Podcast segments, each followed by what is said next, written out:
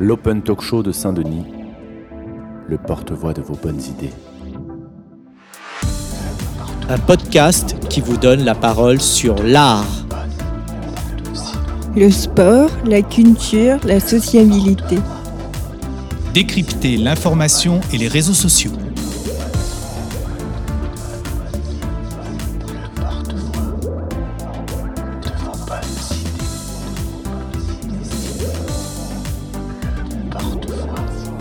Bienvenue à toutes et à tous dans l'Open Talk Show de Saint-Denis en direct du centre Simone Deltil pour une émission spéciale sur le thème de l'inclusion versus l'intégration des personnes en situation de handicap. À mes côtés pour animer l'émission avec les invités, il y a Anna, Tiana, Dulce et Bruno. Bonjour. Sur quel sujet porteront les discussions Anna et Tiana? Bonjour Kaidong.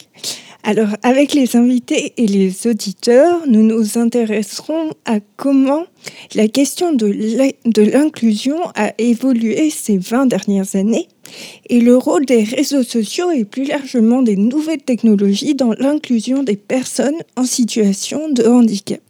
Bonjour, vous pouvez interagir avec nous par le chat. Vous pouvez aussi avoir la parole en cliquant sur lever la main ou tout simplement en levant la main.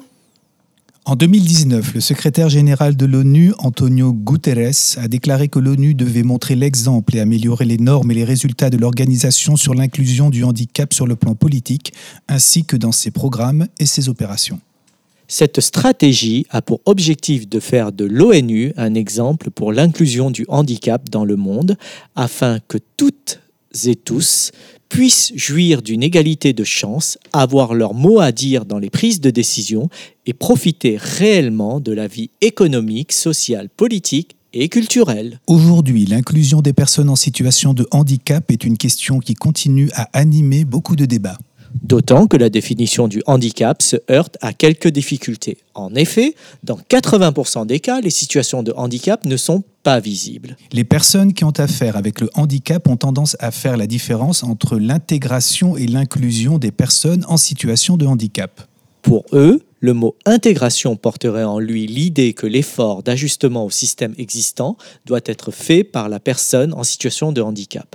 À l'inverse, le mot inclusion porterait en lui l'idée d'une possible transformation de la société permettant l'accessibilité aux structures ordinaires pour tous.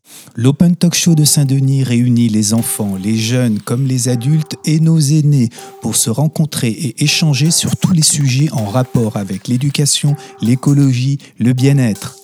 Les contenus de l'émission sont mis en place avec des habitants, des scolaires ou plus largement avec toute personne qui apprécie la ville de Saint-Denis.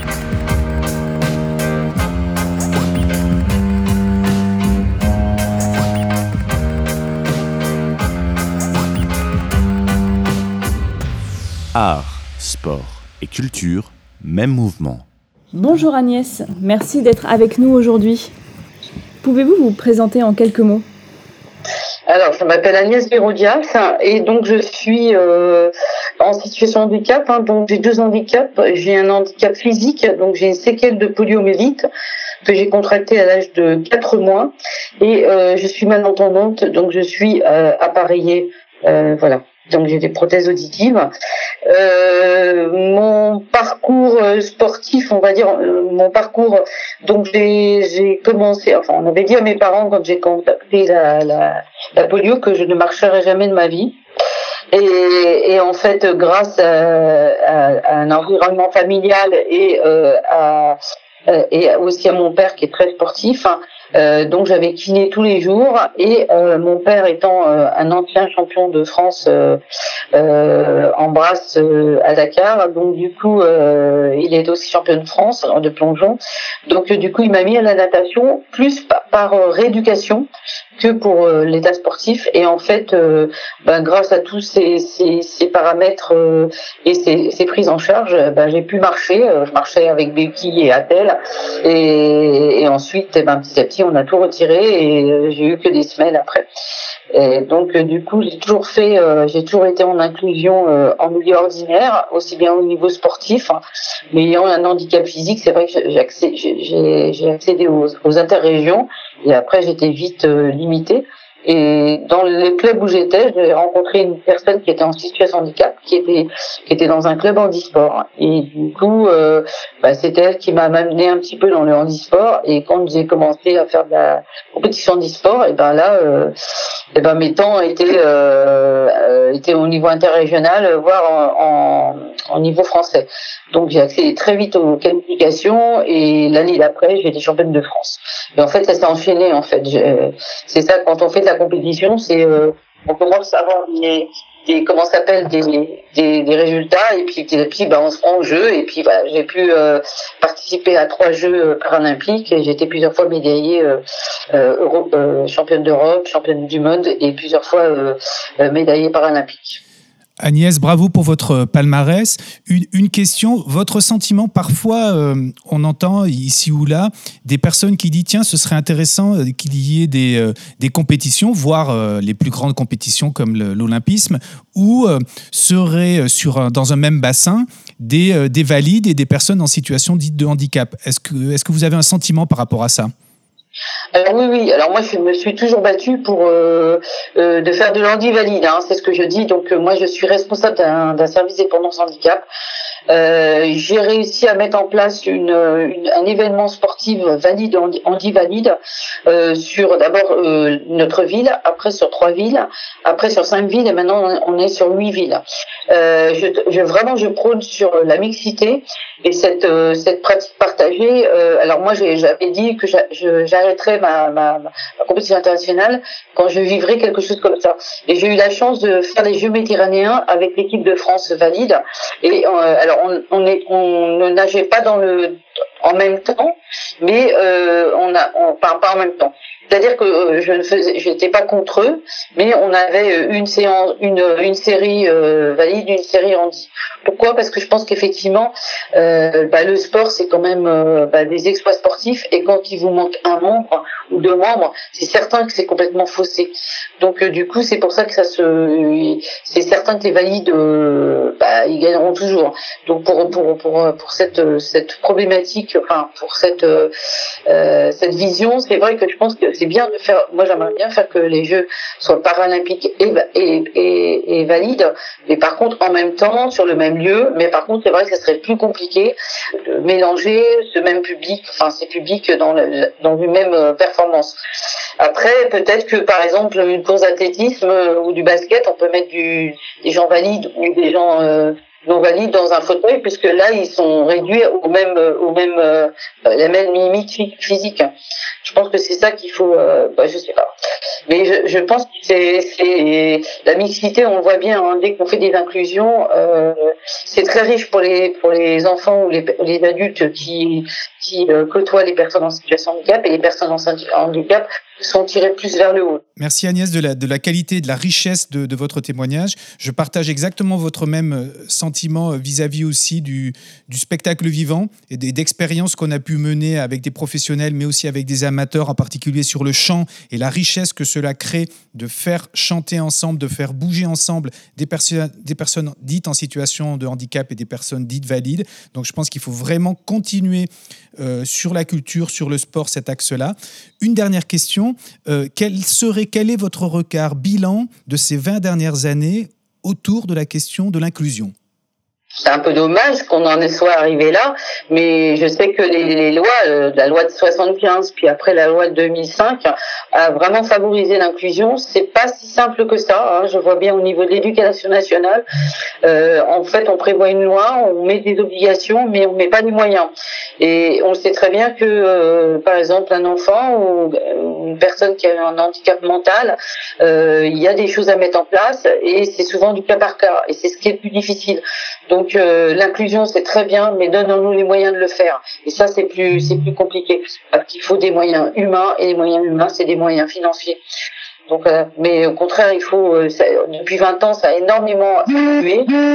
Dans le bon sens. Euh, je trouve que même le regard a changé au niveau de la population euh, sur toutes les différences, parce que moi je pense que voilà, on, est le handicap, ça fait partie de l'acceptation de la différence, mais il y a tellement de différences. Il n'y a pas que le handicap, hein, il y a l'obésité, il y a le, la couleur de la peau, enfin voilà. Et je trouve qu'il y a vraiment voilà, il y, a, y, a, vraiment un regard qui change, donc je trouve que ça a bien évolué. Mais en France, on a pris tellement de retard par rapport aux pays nordiques. voilà, il faut, euh, faut que le temps, euh, le temps se, va se faire en autant, mais euh, mais c'est en bonne voie quand même. Moi, je vois bien, en étant un responsable, que il y a vraiment, voilà, on fait de plus en plus de sensibilisation. Les gens sont de plus en plus ont un regard beaucoup plus bienveillant, et ça, c'est, c'est vraiment c'est un plus et je pense qu'on a, on, va dans le mieux. Merci beaucoup Agnès et euh, je rappelle que vous avez été euh, médaillée d'or euh, en 84, en 88 et en 92 par rapport aux Jeux olympiques et paralympiques. Et je vous remercie beaucoup pour cette, ce témoignage d'expérience qui va sans aucun doute inspirer des jeunes et des moins jeunes à suivre leurs rêves. En fait, moi, j'ai le principe que rien n'est un problème. Hein. Euh, tout a une solution, mais la solution est adaptée en fonction des moyens de la personne. Et, et on arrive toujours à... Voilà, moi, je pense qu'on peut toujours arriver à ce qu'on ce a envie et ça nous rend plus fort. Moi, je pense qu'un handicap peut nous rendre beaucoup plus fort et on peut s'en servir pour être, euh, voilà, euh, très bien dans sa peau. Enfin, voilà. Donc, euh, du coup, ça peut être une chance d'avoir un handicap et même pour une famille. Voilà, parce qu'on a un regard complètement différent de, du monde et je trouve que c'est beaucoup plus riche. Merci beaucoup.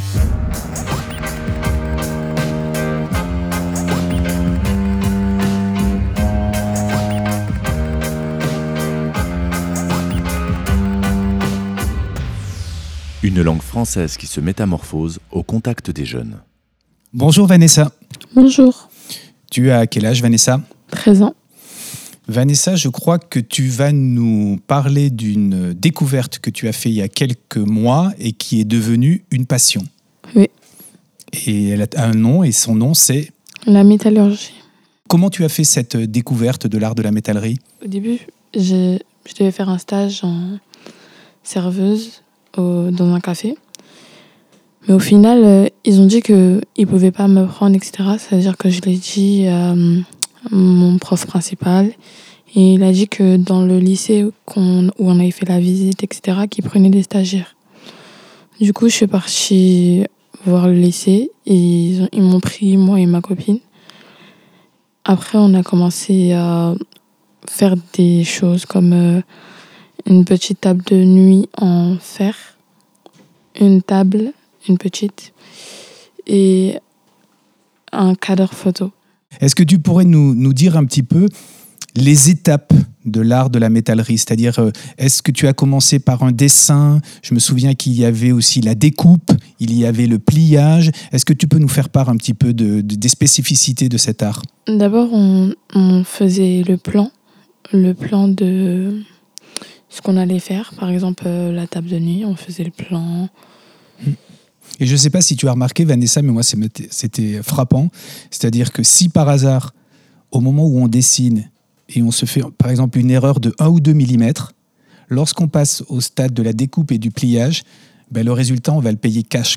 C'est si on n'a pas été suffisamment précis au tout début, eh bien, la table, elle va être bancale ou il y a quelque chose qui va. Tu l'as déjà remarqué, ça Et juste une petite question euh, est-ce que tu penses que euh, cette découverte, qui est devenue une passion, est-ce que tu penses que ça pourrait devenir éventuellement une, euh, une direction pour devenir éventuellement un métier? Est-ce que tu penses que ça, ça pourrait être quelque chose d'envisageable pour toi?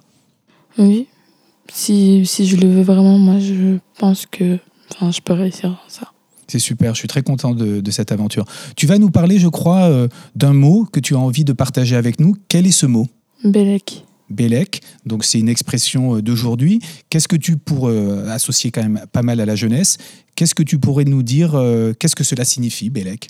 Ça signifie deux choses attention et imagine. Attention et imagine. tu pourrais nous donner un exemple de phrase comme que par exemple, je sais pas, je vais me balader dans Saint-Denis et je vais entendre quelque chose avec le mot Bélec. Tu pourrais me donner un exemple? Euh, Bélec, ça glisse. Imagine, ça glisse. Donc ça veut dire que si j'entends ça, c'est par exemple quelqu'un qui dit à son camarade Fais attention, cette zone-là, ça peut glisser, c'est ça? D'accord, très intéressant. Et ça, c'est euh, un mot qui, euh, que, que tu entends généralement, c'est plutôt un, un mot qui est, dit- qui est dit pour les, par les garçons, par les filles ou indépendamment ou, euh, C'est plus par les garçons, dans, surtout dans les cités, on va dire. D'accord. Et euh, est-ce que c'est des mots que les adultes connaissent ou est-ce que c'est plutôt un langage qui permet à une communauté de jeunes d'échanger certains mots où justement ils savent que c'est un langage jeune et que les adultes vont pas les comprendre? Plutôt les jeunes. C'est les adultes, ils vont pas trop comprendre. Bah, Vanessa, on est super content de cette rencontre. Merci, euh, merci à toi. Et j'espère que, euh, si tu le souhaites, la passion que tu as pour la métallerie euh, deviendra un, un beau métier. Merci à toi. De rien. Parlons maintenant du biais cognitif qui est une distorsion de notre perception. Par exemple, quand on recherche des informations qui ne sont pas pertinentes, car on pense que si on dispose de plus d'informations, on fera de meilleurs choix. C'est un biais d'information. Et avec les réseaux sociaux, nous pouvons bien sûr toujours trouver plus d'informations. Discussion autour de la sociabilité et des réseaux sociaux.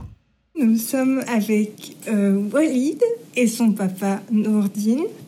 Et donc, nous allons parler euh, des réseaux sociaux et euh, de la place des réseaux sociaux euh, dans notre société. Donc, déjà, euh, je vais commencer par Walid. Bon, bonjour Walid. Alors, euh, est-ce que tu utilises euh, les réseaux sociaux et quels sont-ils? Un petit peu. Oui, je utilise euh, comme par exemple Internet.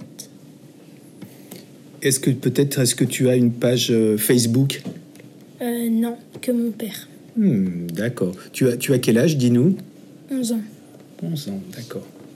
Est-ce que par hasard tu utilises TikTok ou tu connais TikTok? Je connais et ma mère utilise TikTok. Euh, Du coup, est-ce que vous pensez que Internet ou les réseaux sociaux peut être dangereux pour euh, les enfants quand ils sont Exactement, trop c'est c'est très dangereux pour les enfants parce qu'ils ne savent pas avec qui ils parlent et, et c'est- c'est c'est comme, euh, c'est c'est comme une bombe à retardement. Les téléphones, là, c'est c'est très dangereux.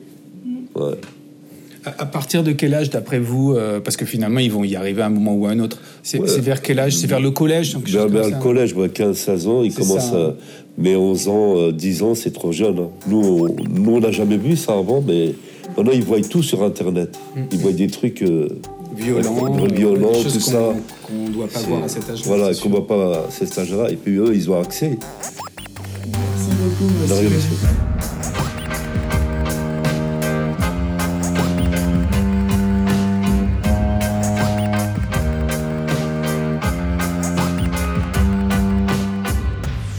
Des gestes quotidiens pour recharger les batteries. Deux minutes de gestes zen. Alors, aujourd'hui, nous allons taper sur l'os qui est au milieu de la, poitrine, la partie haute de l'os. C'est le sternum, pour ceux qui connaissent. On va tapoter avec le bout des doigts. On sent la vibration à l'intérieur. Et tout en tapotant, on va tout simplement rire de bon cœur. Ha ha ha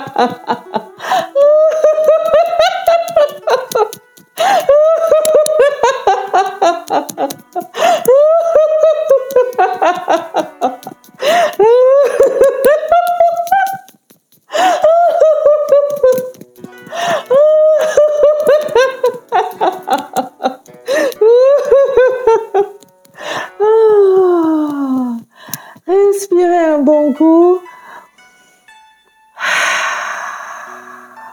Fois.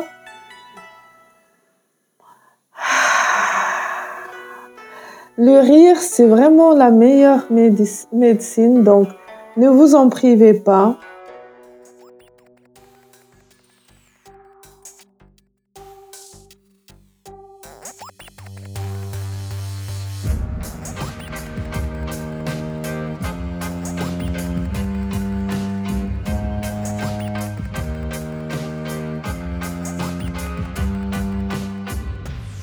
Mon manga, mon univers. Bonjour Yacine. Euh, bonjour. Quel âge as-tu? Euh, J'ai 16 ans. Superbe. Tu as choisi de nous parler d'un manga en particulier, je crois. Euh, oui, c'est euh, Shaman King. Peux-tu nous raconter un petit peu l'histoire de Shaman King? Euh, Shaman King, euh, c'est un manga qui va, au début de l'histoire, se passer au Japon, où on va suivre euh, le héros principal qui s'appelle euh, Yo Asakura, qui fait partie d'une famille assez importante, on peut dire, qui, euh, en fait, ils ont la différence qu'ils ont avec euh, les autres personnes, c'est que ce sont des chamans. C'est des personnes qui sont capables de relier le monde des vivants au monde des morts. Et bah, la- bah, pour, notre, pour le personnage principal, bah, la mi- euh, ce qu'il doit faire, c'est de devenir le Shaman King, qui va être à peu près comme euh, euh, l'équivalent d'un dieu. Et, dans, et euh, quels vont être les, euh, les moments de transformation? Comment on devient simple chaman et qu'on essaye d'être chaman, chaman king? Qu'est-ce qui va être... euh, Bah, euh, c'est qu'en fait, euh, pour devenir, en fait, euh, pour euh, devenir Shaman King, c'est, en fait, euh, les seuls moyens pour pour attendre, c'est qu'il y a une comète qui va passer, euh, qui va passer, qui va un peu euh, dire l'endroit où ça va se passer les premières épreuves, parce qu'il il y a plusieurs épreuves pour devenir le Shaman King, et ils ont lieu tous les 500 ans. Donc, il y a plusieurs épreuves qui sont organisées par une tribu, une tribu qui s'appelle les Patch, qui vont gérer tout le déroulement euh, pour devenir Shaman King. Et euh, ils auront euh, à peu près trois ép- non, deux épreuves. Non, une où ils, doivent, ils devront se qualifier pour, pour ensuite participer au tournoi des chamans. J'ai l'impression que Dragon Ball, c'est un petit peu un passage obligé non, quand on aime l'univers des mangas. J'ai l'impression que tout le, monde, tout le monde le connaît un peu, Dragon Ball. Euh, oui, même si euh, pour moi, le tout premier euh, animé euh, que j'avais vu, euh, ça n'a pas été Dragon Ball, mais ça a été Bleach. Est-ce que le Shaman King et est-ce que cet univers, est-ce que ça t'a donné envie d'en savoir un peu plus sur la culture japonaise? Est-ce que tu, tu fais des fois des recherches sur Internet euh, par rapport à ça? Euh, oui, Euh, même si bah, certains mangas comme un peu Shaman King, c'est que la différence c'est que c'est pas obligé que le manga soit centré euh, complètement au Japon. Par exemple, dans Shaman King, euh, même si euh, le début de l'histoire se passe au Japon, il y a certains personnages qui ne sont pas japonais. Il y en a qui, il y a quelques per- il y a un perso qui, par exemple, vient de l'Allemagne, un autre qui vient de l'Afrique, un de la et un de l'Amérique. Donc, bah, pour pour le cas de Shaman King, c'est que tous les personnes ne sont pas japonais, mais viennent de d'autres pays. euh. Écoute, merci beaucoup pour cet échange, Yacine. Merci à toi. Bonne lecture. J'espère que tu accompagneras euh, le jeune chaman jusqu'à son arrivée en Shaman King. J'espère qu'il va, je pense qu'il va y arriver, étape par étape. Donc, euh, passe un bel été et merci d'avoir répondu à nos questions. À bientôt.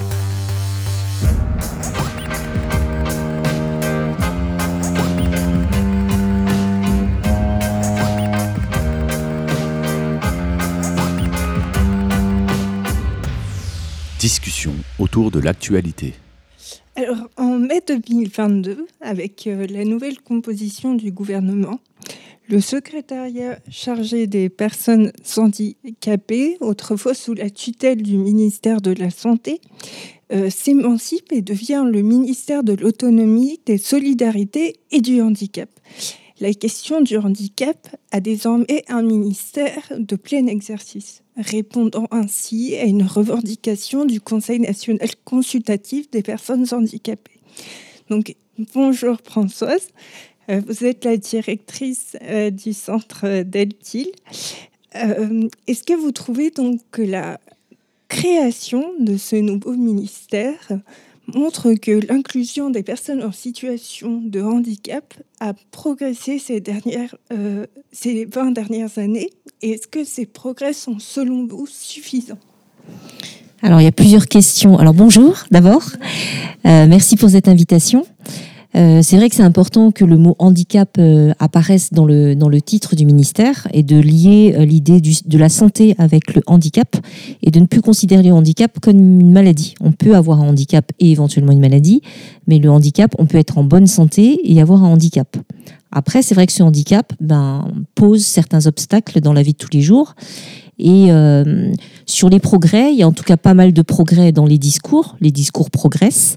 Après, à notre niveau et au niveau euh, de la façon dont on fonctionne au centre d'Eltil, euh, on voit qu'il y a une volonté qu'il euh, y ait plus d'inclusion au niveau des écoles, qu'on va dire de droit commun, et qu'on a une volonté de désinstitutionnalisation, de dire euh, les enfants doivent être à l'école en dehors de leurs établissements spécialisés.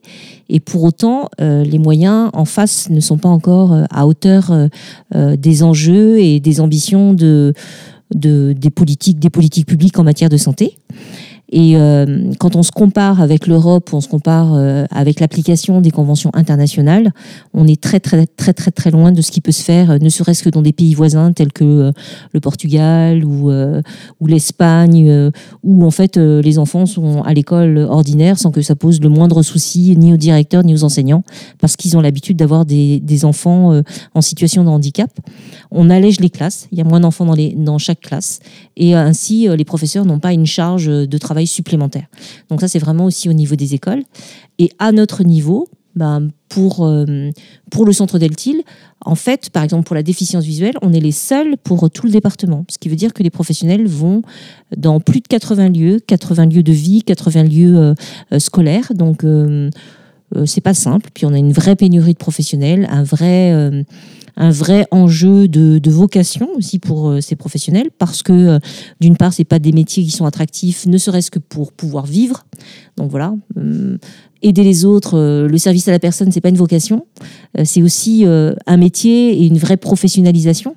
Et c'est ce qui va ça va être vraiment les enjeux d'aujourd'hui et de demain pour pour les politiques publiques en tous les cas pour euh, rebondir sur ces enjeux, euh, donc moi j'ai une question euh, pour Séverine. Donc vous êtes la coordinatrice du centre d'Eltil et je me demandais si vous aviez des idées sur quelles quelles pourraient être les, on va dire, les lois que pourrait, ou les lois ou les actions que pourrait mettre en place du coup le, nouveau gouvernement pour ces cinq prochaines années. Alors déjà bonjour. Et euh, je pense que hum, il faut vraiment euh, pousser euh, voilà le, gouvernement à, à augmenter les numéros clausus dans différents métiers que ce soit les orthophonistes, les AESH parce que sur le département les AESH on est en pénurie Juste, euh, est-ce qu'on peut avoir une précision sur le mot AESH C'est euh, accompagnateur euh, d'élèves en situation de handicap. C'est anciennement le sigle AVS, assistant de vie scolaire.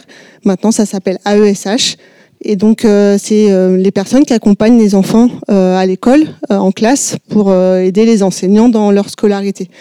Et, et, voilà. Et donc sur le sur le 93, euh, on a à peu près 800 euh, voire 900 AESH en manque pour les enfants en situation de handicap. Donc euh, c'est quand même assez étonnant, voilà. Et voilà, c'est un métier qui est pas assez valorisé, qui est pas financièrement et, et même mis en valeur par par les institutions. Mais aussi, nous au centre Deltine, on a des professionnels qui sont on n'arrive pas à recruter. C'est-à-dire que euh, les orthophonistes, euh, on n'en a pas. Moi, euh, étant chef de service sur le CESAD pour les troubles spécifiques du langage, je n'ai aucune orthophoniste qui, qui peuvent accompagner les enfants qui ont des troubles du langage. Donc on arrive à trouver hum, quelquefois des, des orthophonistes qui veulent conventionner, mais c'est très rare. Et donc voilà, pour un accompagnement global de ces jeunes qui ont voilà, des troubles de dyslexie, dysorthographie, etc., bah, ne pas avoir d'orthophoniste, pour les familles, c'est très compliqué de, de le concevoir. Euh, euh, du coup, euh, nous, dans l'émission, on travaille particulièrement sur la place des réseaux sociaux. Et donc, je me demandais si, selon vous, donc selon vous deux, euh, la place des réseaux sociaux, enfin l'émergence des réseaux sociaux, ou plus largement des nouvelles technologies, a aurait euh, favorisé l'inclusion du handicap Peut-être pour certains parcours, euh, et peut-être pour les parcours un peu extraordinaires de personnes en situation de handicap. Tout à l'heure, on parlait euh, euh, des prochains Jeux olympiques et des athlètes. Et après, euh, donc ça, je pense que c'est vraiment largement valorisé. Euh, sur LinkedIn, par exemple, il y a, y a- y a il y a un, un- un jeune, enfin, je ne sais pas s'il est jeune d'ailleurs, Benjamin, euh, qui est, euh, qui est malvoyant et qui, euh, met, qui met en ligne pas mal de contenu un peu du monde entier sur des situations ordinaires ou des situations de personnes en situation de handicap. Et c'est vraiment intéressant parce que ça met aussi en, valeur des nouvelles technologies que nous, on ne connaît pas forcément ici. Euh, par exemple, il met en valeur un fauteuil, un fauteuil roulant d'une petite avec son joystick et, et du coup elle, elle a dansé au bal de fin d'année avec son papa. Enfin, et ce sont des images qui sont qui sont poignantes quoi. Il y a, il y a des choses qui sont intéressantes et je pense que euh, euh, en termes de communication, je pense que ça peut être vraiment euh, super important pour les jeunes et puis les personnes en situation de handicap de, de tenter de sortir de cet isolement. Après, faut pas qu'on s'en contente. Après, il faut vraiment que les rencontres elles soient aussi euh, vraiment physiques et pour de vrai et que le, enfin que le, les réseaux sociaux permettent euh, comme un tremplin, si vous voulez, un peu comme euh, un peu comme un courrier, une boîte à lettres, une carte postale, mais qu'après que les gens se rencontrent vraiment pour de vrai.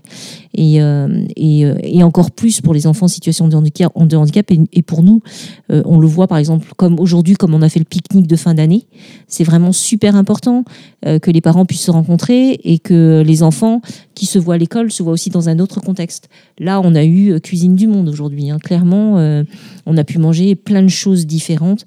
On a une maman qui nous a fait un superbe gâteau avec le logo du centre Deltil. Enfin, pour les enfants, c'est enfin, c'est vraiment des belles rencontres. Et, de pouvoir se dire, euh, nous, nous, on est là, on est là un peu aussi en backup, mais euh, on est là pour favoriser cette rencontre-là. Donc là, peut-être que les réseaux sociaux nous permettraient justement d'avoir un contact plus, plus facile en termes de, vitesse de l'information, mais il faut pas non plus qu'on démultiplie l'information parce qu'on on, on n'en retient rien. Donc euh, si ça renforce euh, les liens qu'on peut avoir avec, euh, avec les familles et euh, les familles entre eux et que ça soit vraiment euh, comme un, un témoin, euh, c'est super les réseaux sociaux. Mais après, il faut pas qu'on s'en, enfin, à mon sens, il faut pas qu'on s'en contente. La, la, la relation physique, elle est super importante. Et est-ce que, euh, Séverine, vous auriez euh, une dernière chose euh, à dire euh, dans cette chronique? Bah, par rapport à- aux, aux réseaux sociaux et, et aussi à, à tout ce que Internet apporte aussi aux enfants. Parce que euh, nous, on- bien sûr, on leur transmet plein d'informations, mais eux, ils vont euh, la rechercher. Euh, ils vont euh, découvrir plein de, de choses qu'ils ne peuvent pas voir ailleurs. Des, des, des situations où euh, ils vont, euh, par exemple, se mettre dans la peau de quelqu'un d'autre. C'est aussi un, en termes d'exutoire pour eux. Ils ont ce moyen-là. Mais euh, c'est vrai que hum, on remarque beaucoup aussi que pour les tout petits, euh, qui, euh, avec le confinement, bah voilà, ont été confrontés à, aux écrans pendant assez longtemps. Ça a fait beaucoup de, de dégâts dans leur communication aux autres. Et voilà, et il faut vraiment euh, euh, dire aux parents que le, le, le jeu avec leur enfant, euh, les relations humaines, c'est quand même le- des choses à, à privilégier plutôt que de, de mettre de mettre un enfant de- devant son écran. bah, Merci beaucoup à toutes les deux pour cet entretien. Merci, Merci à vous. Merci Françoise, Séverine et Anna. C'était la sixième émission en direct depuis le centre Simone Deltil. Tout de suite, un cadeau audio pour les 20 ans de l'association Destination 2055. Le livre Suzanne et Essomérique a été réalisé dans le cadre d'ateliers à Arc-la-Bataille avec les enfants et adultes de l'IME Château-Blanc. C'est Jean-Marc, secrétaire de 2055. À l'occasion des 20 ans de l'association en 2022, je suis heureux de vous faire découvrir l'audiolivre Suzanne et Essomérique, qui fait partie des livrets à poster édités par l'association entre 2002 et 2010.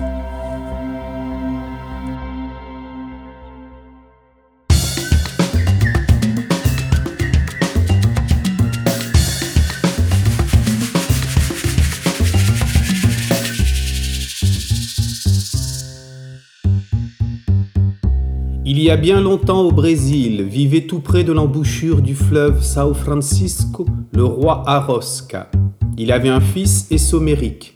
Le jeune prince rêvait d'un grand voyage de par-delà l'horizon. Le 5 janvier 1504 arriva de nulle part un grand espoir. Dès qu'il vit cet étrange objet voguant non identifié, Essomérique n'eut qu'une idée en tête embarquer à bord pour aller au-delà des mers. Son rêve se réalisa six mois plus tard quand le capitaine de l'Espoir proposa au roi d'emmener Essomérique faire un très long voyage sur l'océan. Le voyage fut pénible et difficile et Somérique faillit mourir plus d'une fois, mais dans ses rêves, la déesse du peuple Carijo lui dit de tenir bon jusqu'à la fin du voyage. Arrivé à terre, le capitaine présenta le prince Essomérique à sa nièce Suzanne. Bonjour, c'était la déesse de ses rêves. Ils se marièrent, ils vécurent heureux et eurent de nombreux enfants, 19.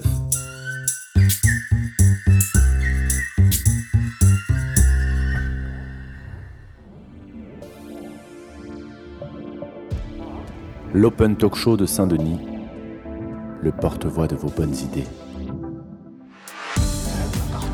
Merci au Centre Simone Deltil pour son accueil et pour cette riche émission. Merci à Jean pour la réalisation, à Éléonore pour la production, avec Tiana, Dulce, Bruno, Anna pour animer l'émission à mes côtés. Merci aux auditeurs et aux invités, Agnès, Vanessa, Walid, Noureddin, Khaled, Yacine, Françoise, Séverine. On vous souhaite à tous un bel été et on espère vous revoir à la rentrée.